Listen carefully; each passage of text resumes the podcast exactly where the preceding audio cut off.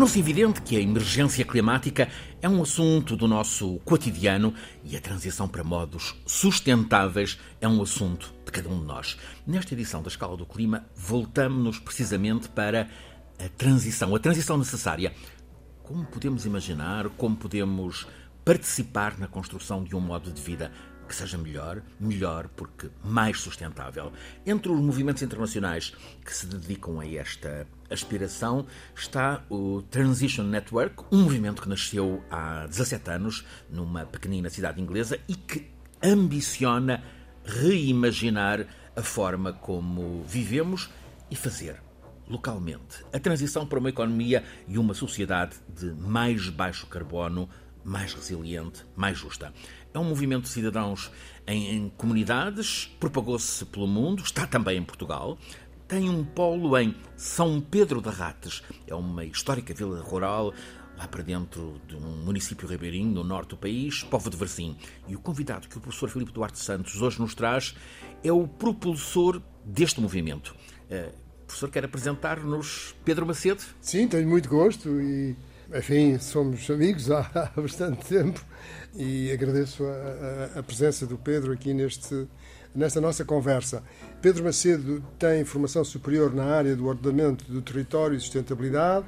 Uh, o seu percurso profissional começou em 1996, na Caderno Verde, uh, onde assumiu uh, até 2001 as funções de diretor do Departamento de Comunicação e Educação Ambiental coordenador em 2002, 2004 do Centro de Formação Ambiental da Quinta da Gruta, investigador e gestor de projetos de estudos ambientais da Escola Superior de Biotecnologia da Universidade Católica Portuguesa, eh, esteve envolvido na criação do Centro Regional de Excelência em Educação para o Desenvolvimento Sustentável da Área Metropolitana do Porto, presidente da Associação dos Amigos do Mindelo para a Defesa do Ambiente Atualmente é investigador e ativista na área das alterações climáticas, com destaque para o projeto Municípios em Transição, que serviu de base para a tese de doutoramento em alterações climáticas e políticas de desenvolvimento sustentável, terminada em 2021 no Center for Ecology, Evolution and Environmental Changes uh, e Dutch Research Institute for Transitions, na Holanda,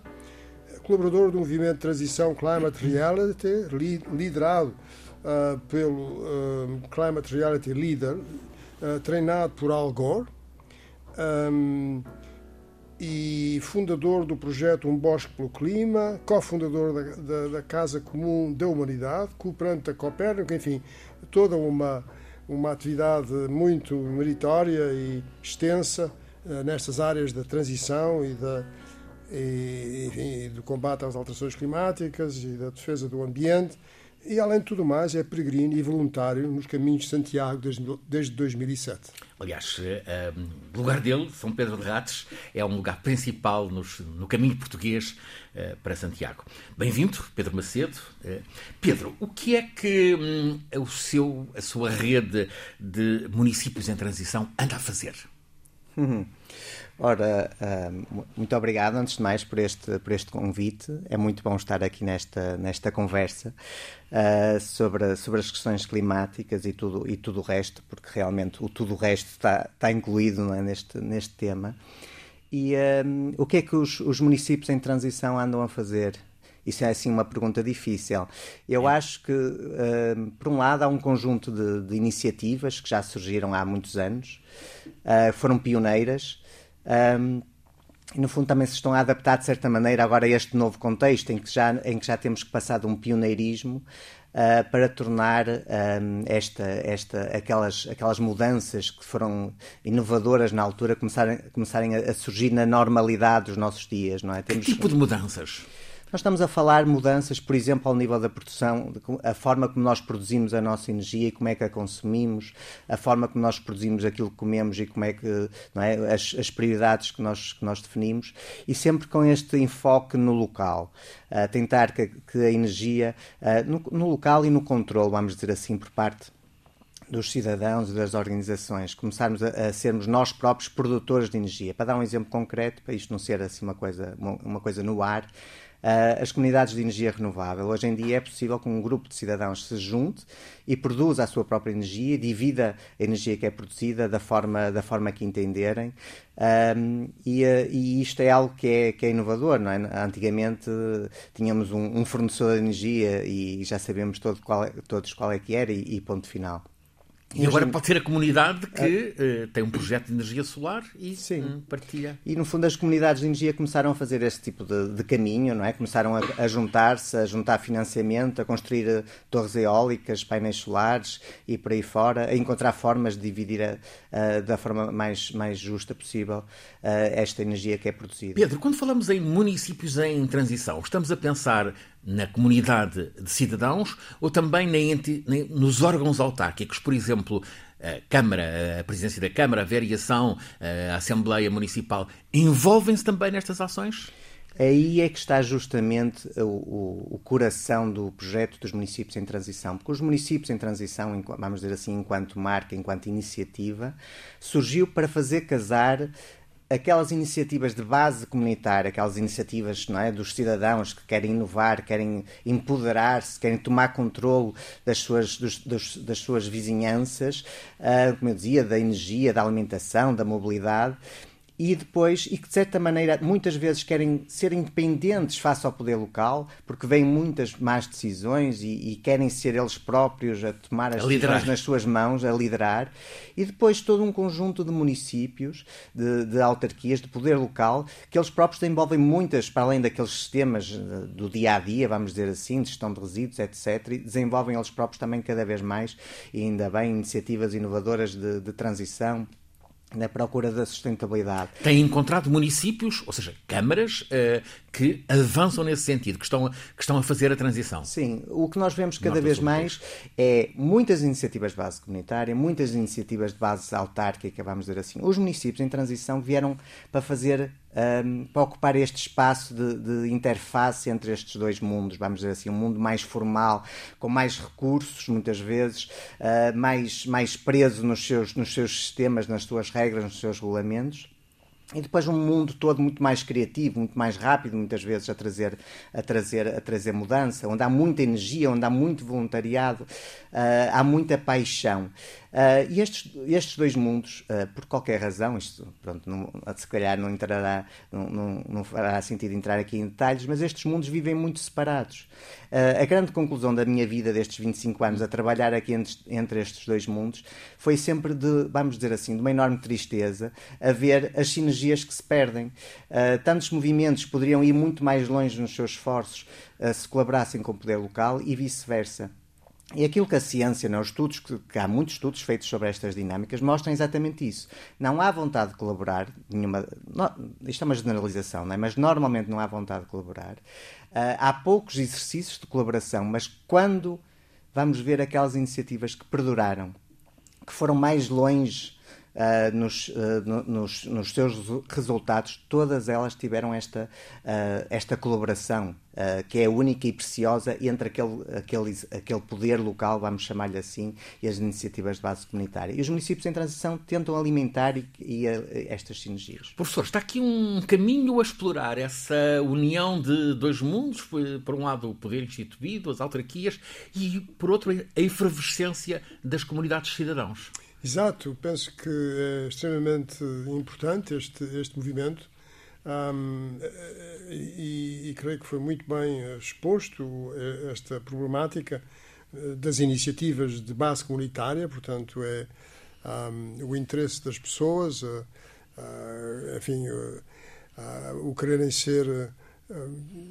fazer a diferença, não é? Ter atitudes que, que mostrem que é possível um caminho mais sustentável uh, diria mesmo, a, a, paixão, não é? Por, por, por contribuírem para, para, para abrir esse caminho, não é? No, a nível local. E, por outro lado, eh, toda a formalidade que está normalmente associada às, às câmaras, não é? Um, porque é assim há, há centenas de anos, um, mas que eh, agora algumas delas estão-se a abrir a estes, estas iniciativas de base comunitária e, e a fazer, eh, enfim, a projetos, projetos em comum uh, e projetos que, que potenciam a mudança, claro, é? a, muda a, mudança necessária. Que potenciam a mudança. E isto, professor, num tempo em que uh, ainda continua a aumentar uh, a produção de energia fóssil. Começa a haver um, um pico à vista, mas ainda está a aumentar.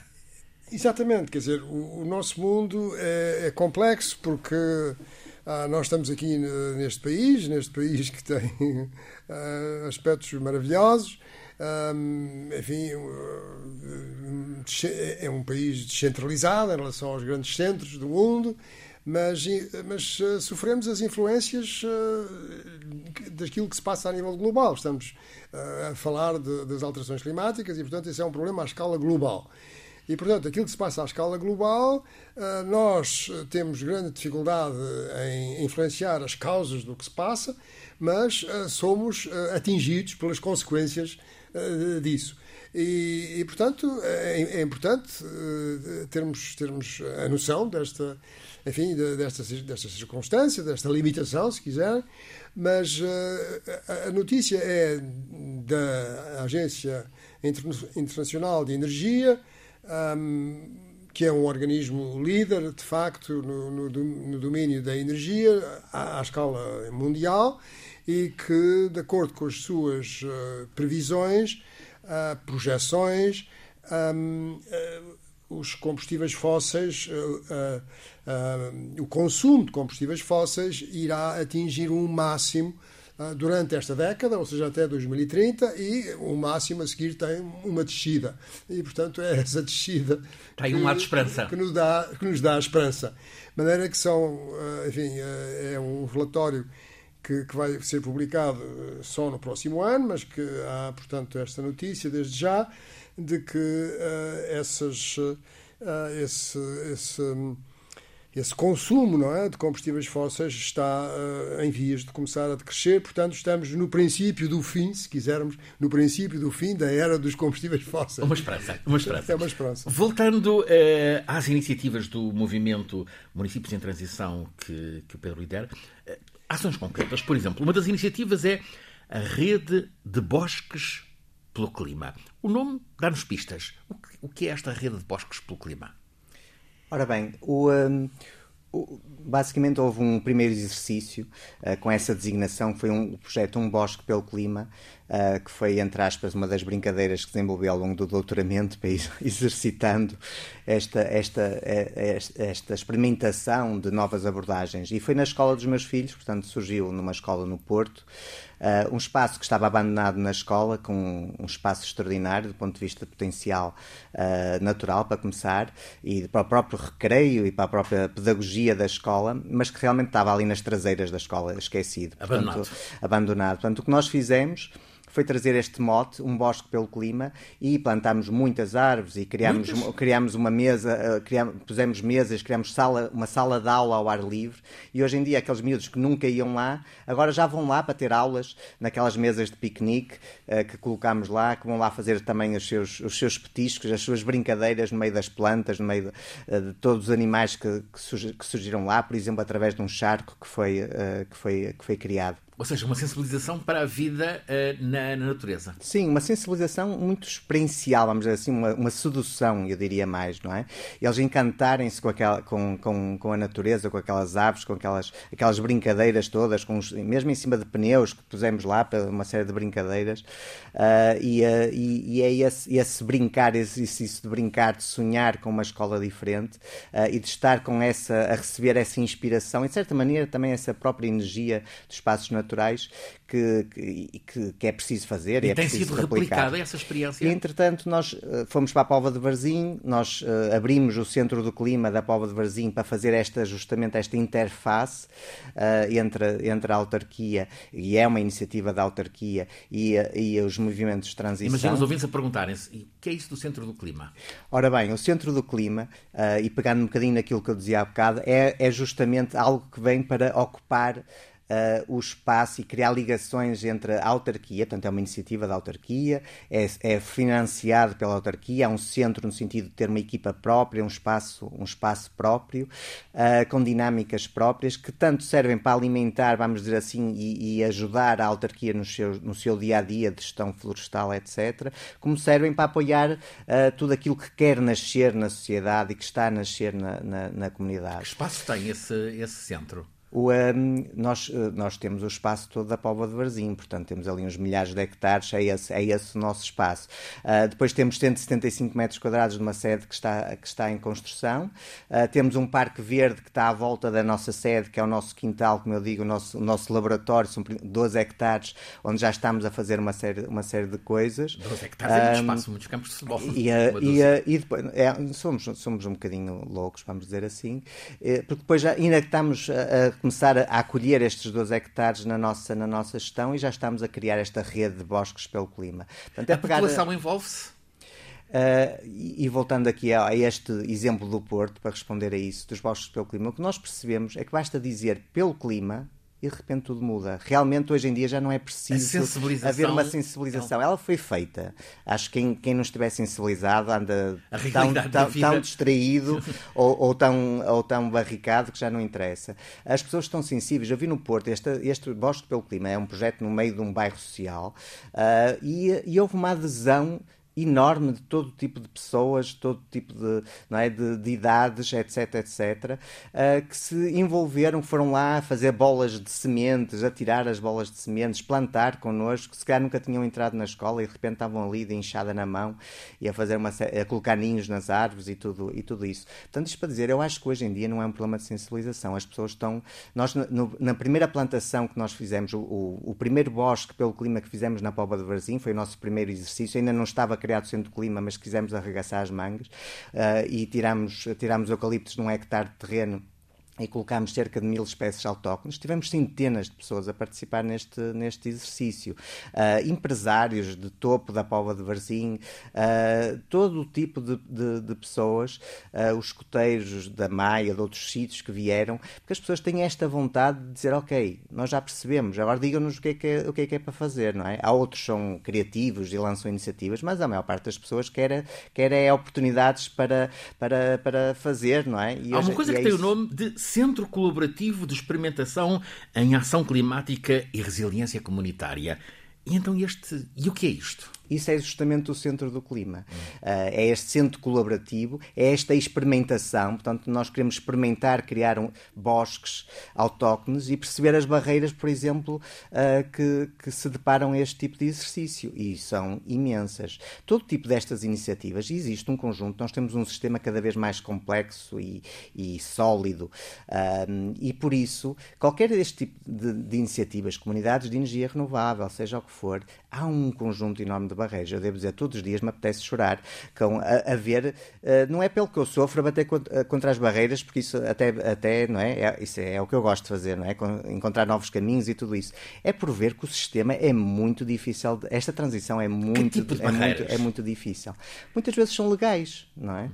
Uh, nós, nós construímos todo um sistema pensar, baseado nos combustíveis fósseis. Não é? Se calhar, há muitos, para dar um exemplo, se calhar há muitos uh, municípios uh, em Portugal que têm regulamentos que obrigam à construção de garagens nos, nos, nos, edifícios, porque era assim, não é? A certa altura não, não, se queria estacionar na rua, então vamos obrigar toda a gente a fazer garagens, para dar um exemplo, não é? Uh, e hoje em dia quase tínhamos, devíamos estar a fazer, a fazer o contrário, a obrigar as pessoas a não, a não construírem garagens para começarem a estar atentas a outros tipos de mobilidade, etc. Portanto, há todo um conjunto de regulamentos. O nosso projeto de arborização para este bosque pelo clima, uh, quisemos fazer tudo direitinho, foi complicadíssimo de, de, de conseguir a, a, aprovação pela própria Câmara que estava, que estava a fazer o, o exercício de criar o bosque porque simplesmente há procedimentos que não estão definidos. Esta transição não está definida, não tem caminhos abertos. Uh, são caminhos entupidos, vamos dizer assim. Então vamos lá tentar nós estamos a desbravar. Vamos lá tentar elaborar aqui um, um caderno. Não, é um, é um caderno de propostas ao poder uh, local e ao poder central. O que é que o Pedro acha que é urgente mudar? Um, eu, eu, defendo aqui, a, a, aquilo, no fundo, aqui a nossa causa, que é criar estes interfaces. E esses interfaces pode ser um provedor do clima, pode ser um centro do clima, pode ser, uh, pode ser um conselho de ação climática. Há muitas, há muitas formas de criar estas interfaces, mas elas são essenciais. Isto é quase anedótico, não é? Uh, eu conheci agora, tive aqui o fim de semana no projeto do Reflorestar Portugal, todo um conjunto de iniciativas, e estava a falar com uma, uma pessoa que tem uma iniciativa uh, extraordinária de permacultura, de, uma nova abordagem de uma, de uma, agricultura regenerativa, etc. Quando foi visitado pelo município, uh, foi metralhado com aquele lago não pode estar ali, aquilo não, pode, não, não, é, não pode fazer aquela, aquela compostagem a, a, daquela forma, seja o que for, porque nós temos um conjunto. Uh, e agora, vamos mudar isto tudo um dia, de um dia para o outro? É complicado. Portanto, é o que eu digo, nós precisamos de alguém como nós no Centro do Clima, que consiga entender as regras da autarquia, consiga estar com o pé lá dentro para as alterar e apresentar propostas, que é o que nós estamos a fazer, uh, a apresentar cada vez mais propostas, uh, e depois que consiga compreender a inovação, a paixão e dialogar com estas iniciativas e acarinhá-las e financiá-las se for, se for o caso. E a relação com o Parlamento por um lado, com o Governo por outro? Um, depois, se vamos para a escala nacional, tudo isto, tudo isto é, é, é mais, pesado. É, é, mais, é mais pesado e exige, exige, exige, outro tipo de esforços. Não é? Mas encontra vontades? Um, a nível nacional? Sim. Pensar, no Ministério do Ambiente, por exemplo, um, o ICNF. Eh, essa é uma pergunta complicada. Eu devo dizer, da minha experiência, uh, acho que o sistema uh, a nível nacional sou muito, confesso que sou muito descrente. Um, confesso que sou muito descrente. Se calhar pela minha própria experiência, não é? O meu, o meu ambientalismo começou, ainda era miúdo, a ver, a ver aquele, aquele regato lindíssimo nas traseiras de minha casa que me encantava, a minha paisagem belíssima, uh, a ser todo, aquelas árvores todas a serem uh, cortadas pela raiz, aquele ribeiro a ser entubado uh, num, canal, num canal de cimento e está lá assim até hoje. Isto foi financiado pelo Ministério do Ambiente um, e era a coqueluche da política ambiental do, da, da, autarquia onde eu, onde eu morava na altura. Portanto, se calhar desde aí eu, eu sou um bocadinho descrente, não é? Eu não sou daqueles que luta por um maior orçamento do Ministério do Ambiente. Peço desculpa, eu luto para que ele seja às vezes um bocadinho mais pequeno. Isto é uma brincadeira, claro. Uhum porque se fazem muitas asneiras, não é? Quando eu vejo, por exemplo, casos que conheço, uh, todas as políticas que existem neste país e que são não é, de, de, de ordenamento do território e não podemos construir em zonas de risco, não é? Eu tenho, tenho, temos uma casa que fica perto, perto da costa um, e estão a construir um, um prédio enorme uh, ali mesmo à nossa, à nossa frente. Como o o plano de ornamento Orla Costeira diz que é proibidíssimo, o anterior e o novo. Uh, mas de repente, da passagem do anterior para o, para para o novo, uh, houve ali um, uma, uma, brecha feita à força e construiu-se aquele prédio numa zona que toda a gente sabe que o mar vai entrar lá dentro. E isto foi aprovado e é tolerado, se não incentivado, pela Agência Portuguesa do Ambiente. Um, portanto, eu não quero, não quero ser descrente, mas é a minha experiência. Portanto, a esse nível eu acho que há muito por mudar e acho que a forma de mudar tem que ser é minha, não é? É muito a, a ativar estas comunidades, começar a exigir uh, mudanças. E sei que, por exemplo, uh, que a minha autarquia também consegue ter peso uh, junto do governo e, e, e, é uma lutadora incansável para, uh, para que haja melhores políticas na área, na área do ambiente. Portanto, eu acho que é o caminho para a mudança é um bocadinho por aí, por este uhum. poder local. Entre o que há de novo, uh, a energia dos mais novos. Há um poder jovem, às vezes radical, a defender a mudança pelo clima. Um, e eu espero que seja cada vez mais radical, não é? Um, e isto, a questão dos jovens, eu fico sempre arrepiado quando penso na questão dos jovens, uh, porque eu trabalhei muitos anos na, na, na, área da sensibilização da educação ambiental e, e funcionou, e funcionou. Certo?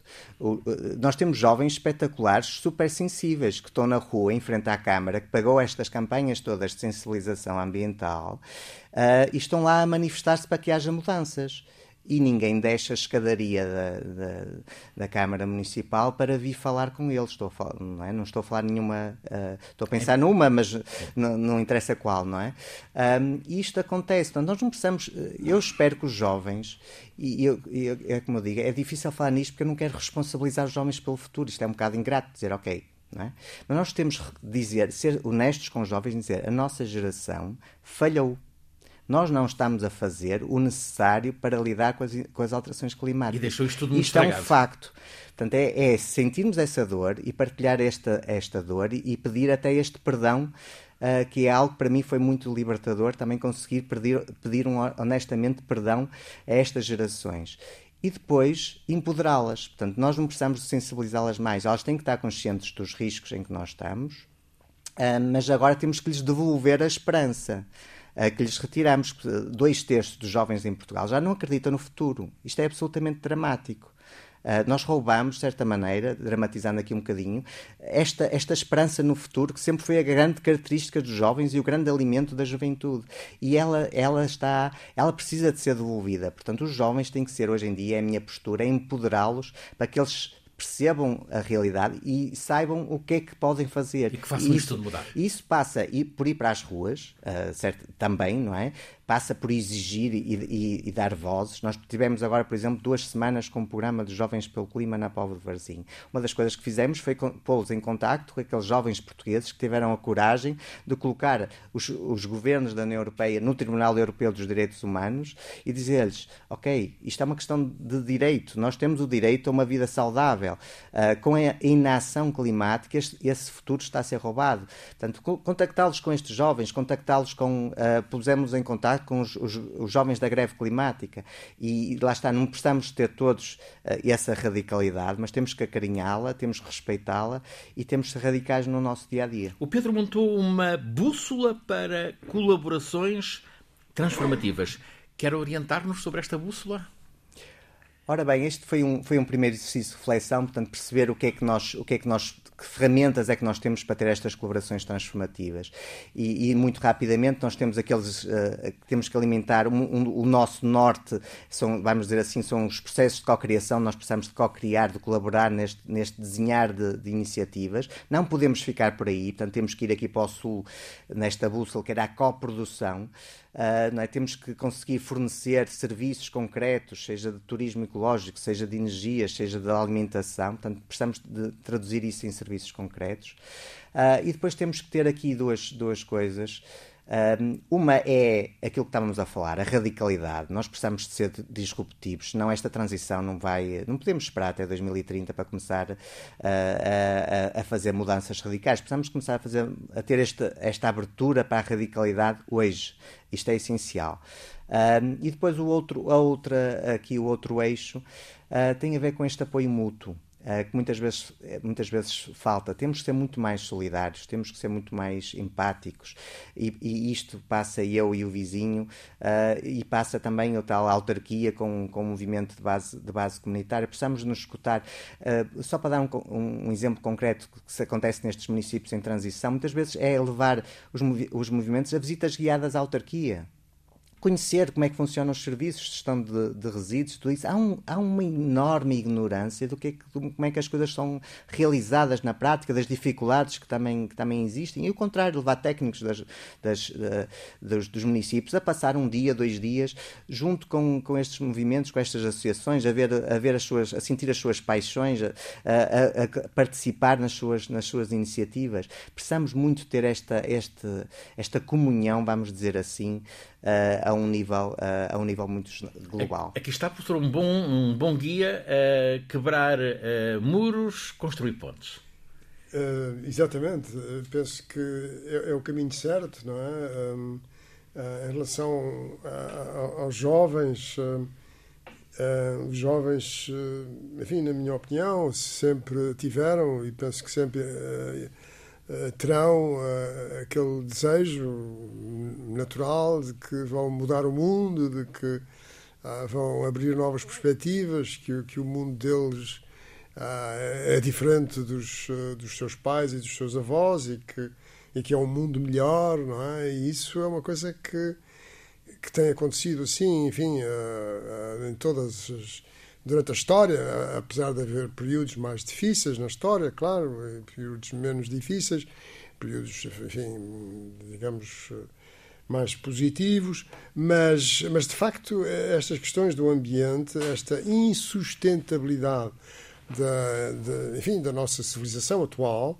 uh, é uma coisa que está uh, uh, enfim, a, a, ser sentida não é? Pelo, pelo, pelos jovens, ou, ou, por muitos deles, e, e que nós enfim, mais velhos, eh, adultos e mais velhos, eh, temos que compreender, não é? E temos que, eh, enfim, tentar explicar como. E ouvi-los. E ouvi-los, e ouvi-los. Quer dizer, aspirações. É, é, essa é uma das regras básicas, quer dizer, é, os, as iniciativas de base comunitária ouvirem os presidentes da Câmara e todo o funcionalismo da Câmara e o funcionalismo da Câmara e, e, e, os presidentes da Câmara ouvirem é? esses movimentos de, de base comunitária e, e, incluo aqui também o governo, não é? Quer dizer, uh, estar em contacto, dialogar, uh, aceitar a diferença. Quer dizer, é sobretudo aceitar a diferença, porque somos diferentes, não é?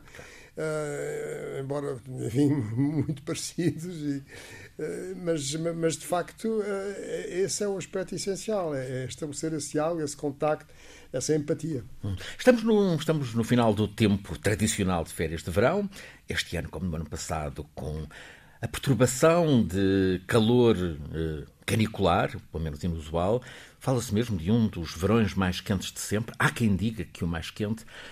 Professor Filipe Duarte Santos, eh, poderíamos temer que daqui a, sei lá, 5, 10 anos seja ainda mais complicado, mais difícil, mais quente, mais tempo mais extremado, meteorologia mais extremada?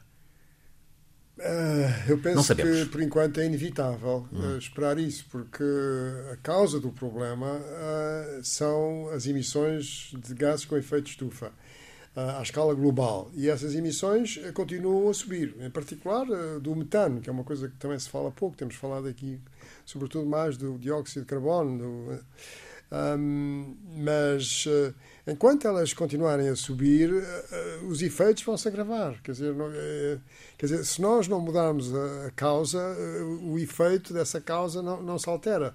E, e, se nós agravarmos a causa, o efeito agrava-se. agora, há realmente um esforço muito grande de, de, muitas pessoas, e temos aqui assim um exemplo, enfim, um exemplo muito meritório, que que procuram um, alterar este caminho, não é? E há por mundo fora muitas pessoas, eh, quer dizer, o, Pedro fez parte do movimento uh, iniciado pelo uh, vice-presidente dos Estados Unidos, Al Gore, uhum. é? e, e, portanto, há muitos movimentos deste tipo. Agora, há, uma resistência enorme uh, da, das indústrias de combustíveis fósseis, que é a indústria mais importante em termos monetários que, que, que jamais houve na humanidade, não é?